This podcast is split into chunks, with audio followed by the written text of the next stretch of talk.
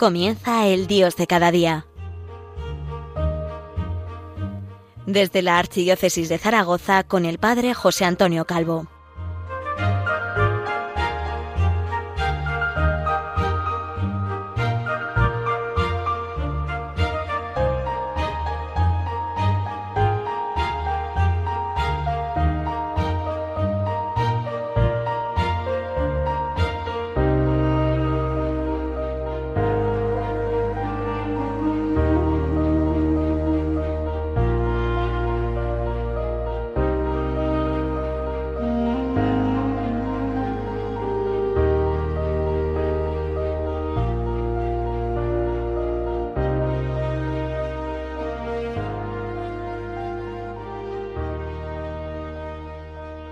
Muy buenos días, les habla el Padre José Antonio Calvo desde Zaragoza, desde la diócesis del Pilar.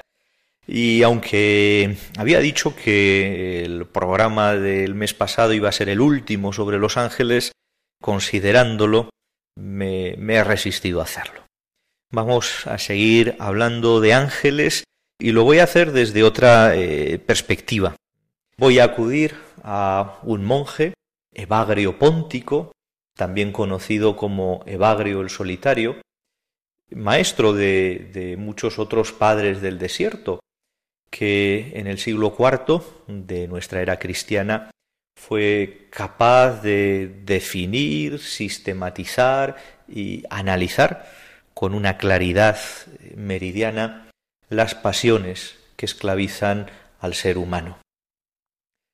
Uno de los grandes buscadores de eh, la patella, de la tranquilidad, del recogimiento, fue precisamente este monje, Evagrio, al que llamamos Póntico, porque nació, como digo, en el siglo IV, en el pueblo de Ibora, en la entonces región ocupada por el Imperio Romano, llamada el Ponto, Ponto que en griego significa mar y que está situada en la parte superior de la actual Turquía. Nació en el año 345 después de Cristo y vivió y creció en Bizancio, que acababa de ser bautizada como Constantinopla en el año 330 en honor al emperador Constantino I el Grande y que ahora es la actual Estambul. ¿Qué es lo que hace de Evagrio Póntico, un, un hombre importante. Después de enfermar gravemente, una mujer, Melania la anciana, le aconsejó dirigir sus pasos hacia el desierto egipcio para conocer a los padres del desierto.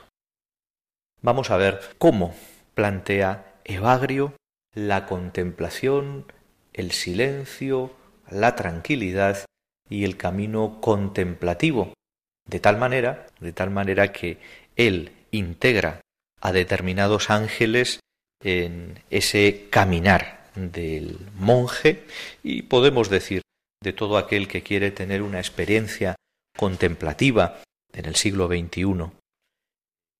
Los ángeles. Y en concreto voy a hablar de el ángel de la sanación, el ángel de la quietud y el ángel de la confianza. Son tres palabras, sanación, quietud y confianza, que deben ser pronunciadas en este adviento de la COVID, en este adviento de la pandemia. Sanación espiritual y física, quietud frente a ese agitamiento que provocan en nosotros las propias pasiones, pero también ese exceso de, información, el tsunami informativo que supone el WhatsApp, Internet, el estar hiperconectados continuamente. Quietud, quietud y, por supuesto la confianza. La confianza porque el futuro es de Dios y eso nos lleva a vivir en esperanza. Y esa esperanza nos lleva a construir una posada adecuada para nuestro Señor Jesucristo que viene en nuestra alma. No podemos construir esa posada de amor de la que habla San Juan de Ávila en alguna de sus cartas, sin vivir la confianza. Vamos en primer lugar con el ángel de la sanación. El ángel de la sanación es para Evagrio Póntico un ángel que viene con nuestra oración y que aleja la tristeza y el desaliento. Es verdad que en nuestra oración tantas veces nos vemos perturbados por pensamientos, emociones, necesidades, preocupaciones. Es verdad, eso es verdad, pero cuando nos ponemos a orar, cuando nos esforzamos por estar delante del Señor, que está siempre con nosotros, entonces la oración expulsa la tristeza y el desaliento. Es verdad que eh, cuando hablamos de la oración y de ese hacerse presente el ángel de la sanación en nuestros momentos de estar con el Señor, no estamos, no estamos hablando de una oración de petición, sino, por ejemplo, de una oración repetitiva, una oración en la que vamos pronunciando repetitivamente el nombre de Jesús, Jesús, Jesús. Cada vez que pronuncio el nombre de Jesús, el ángel de la sanación viene sobre mi alma. Es entonces cuando se arroja luz sobre mi tristeza. A través de la oración, el ángel de Dios desciende a mi tristeza y a mi desaliento. Me envuelve con un manto de esperanza y de alegría. Fíjense, fíjense qué necesario es esto, qué necesario es para el día de hoy. ¿Cuántas personas con un ánimo depresivo? No digo ya con una depresión, sino con un ánimo depresivo, cuántas personas desanimadas. Cuando estoy desanimado, puedo introducir la oración en ese estado de ánimo triste. Y la tristeza va desapareciendo, va serenándose lentamente, lentamente. Y entonces nos encontramos con la alegría de ser hijos amados de Dios y de estar en su presencia. Nosotros también invocamos a ese ángel de la sanación. Cuántas heridas en nuestra vida por acontecimientos que recordamos y por otros que hemos olvidado. Necesitamos ser sanados para sanar. Con un corazón roto, con un corazón herido, con un corazón irritado, no podemos, no podemos transmitir la paz y la serenidad que necesita el mundo de hoy, que necesitan los hombres de hoy y que solamente transmite Dios. Además de el ángel de la sanación, tenemos el ángel de la quietud. En la oración número 30 de Evagrio Póntico se dice cuando se alejan inmediatamente todos aquellos pensamientos que nos inquietan, de suerte que una paz profunda se adueña de nosotros y podemos orar correctamente, es señal de que un ángel está cerca de nosotros. Pero hay momentos en que nos encontramos muy inquietos y acosados tan duramente por las diferentes pasiones, que no tenemos ni un instante de reposo. Pues bien, si no dejamos de defendernos, al final venceremos. Solo necesitamos seguir llamando insistentemente y se nos abrirá. Recalco estas palabras.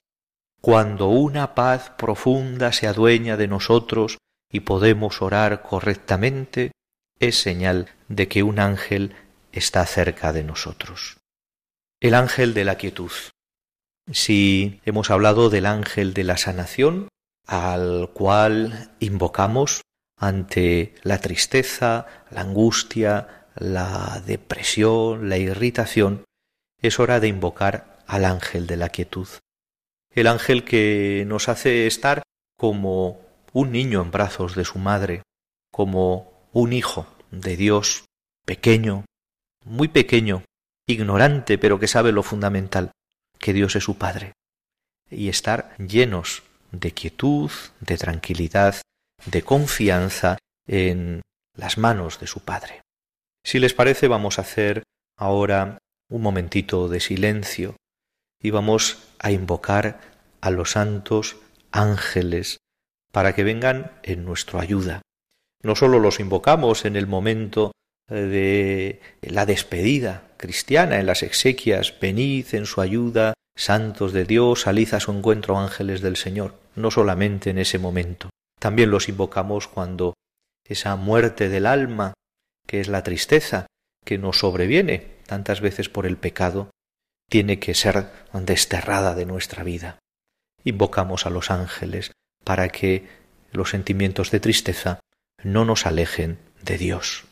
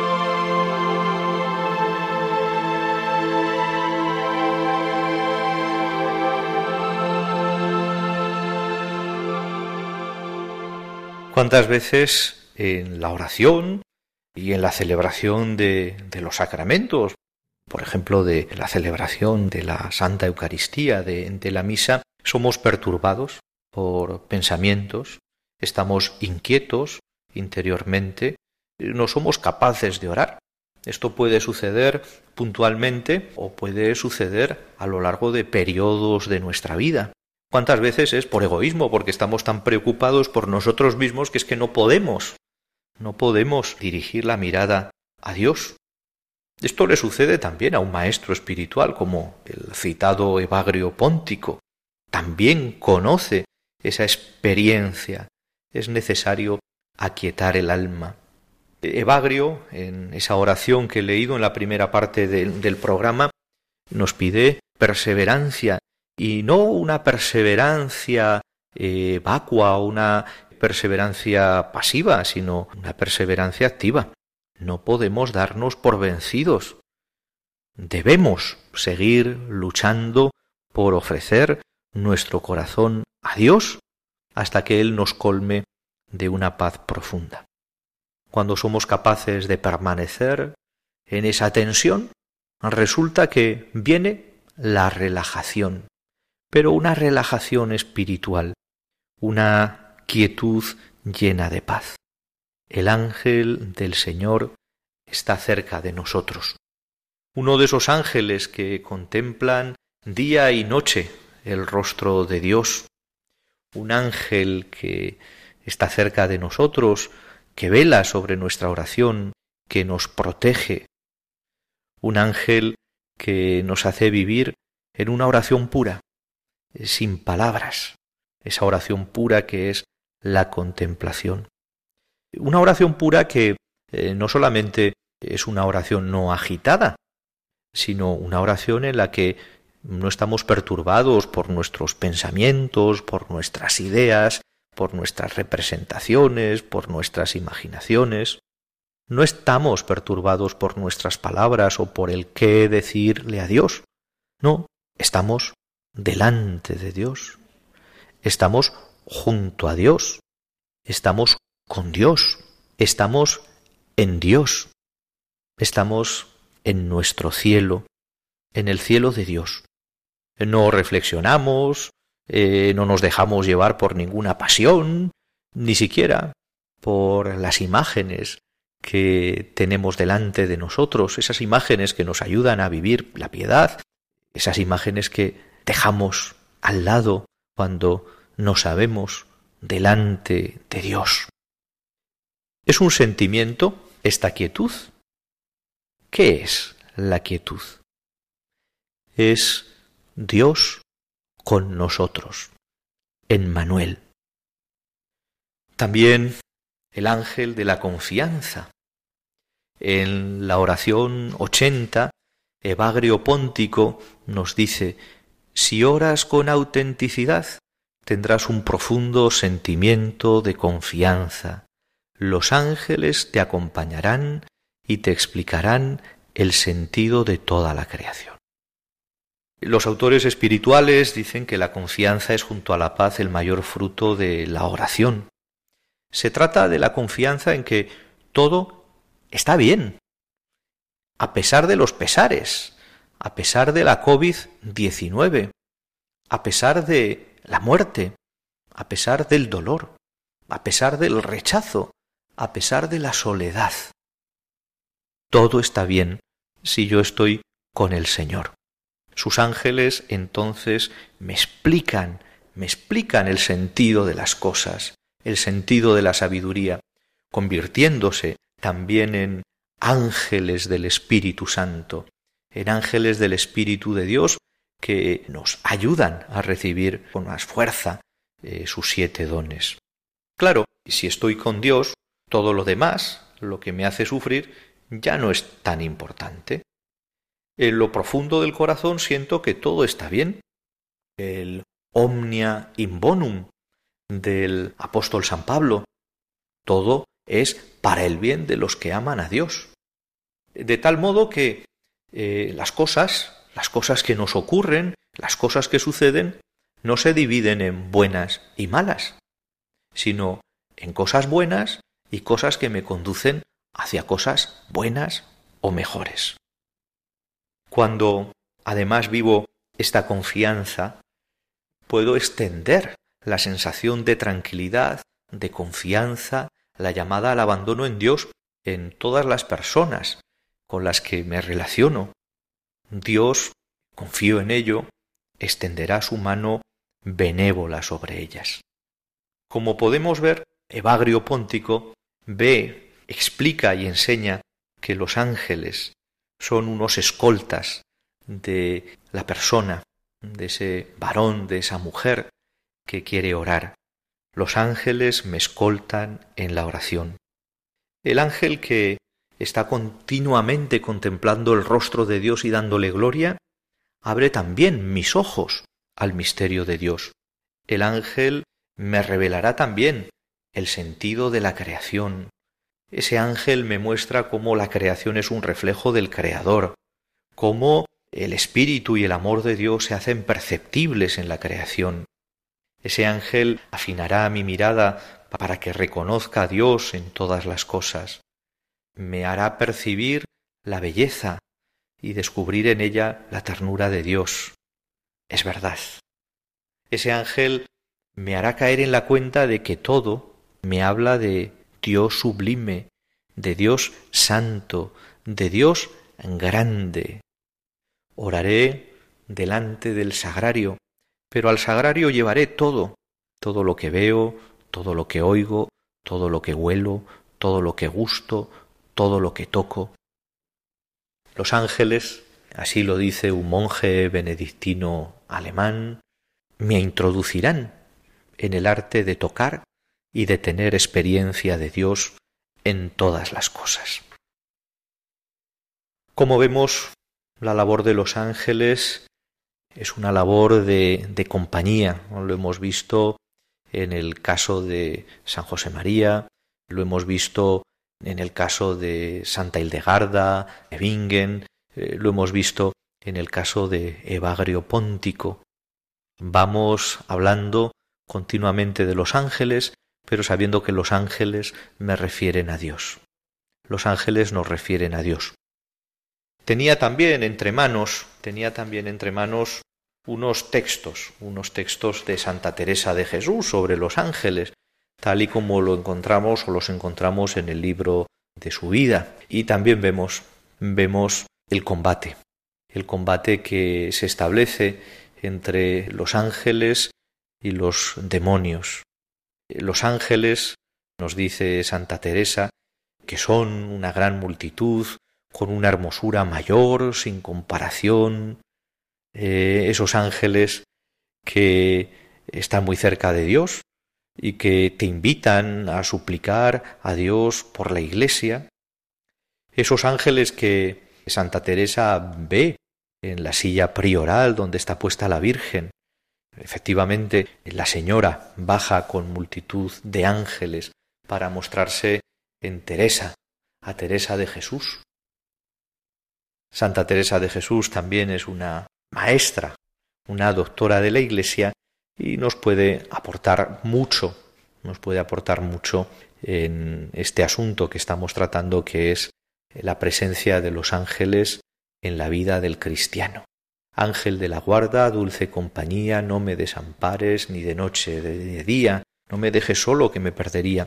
Y esto lo aprendemos de niños y lo ejercitamos cuando vamos al colegio, pero también también es una realidad completamente presente en el momento en el que desde la madurez iniciamos un camino de oración e iniciamos un camino de contemplación. Estamos en pleno adviento, estamos en plena novena de la Inmaculada Concepción, de la Virgen María, de la Purísima, pues a ella, que es Reina de los ángeles, que es reina del cielo y de la tierra, nos encomendamos y les encomiendo. Como siempre, saben que mi saludo en este día a la Virgen del Pilar cuando paso por su santa capilla es un saludo en nombre de todos los que formamos esta comunidad de la Virgen, esta comunidad que es Radio María. Les dejo que tengan una feliz semana y un feliz adviento.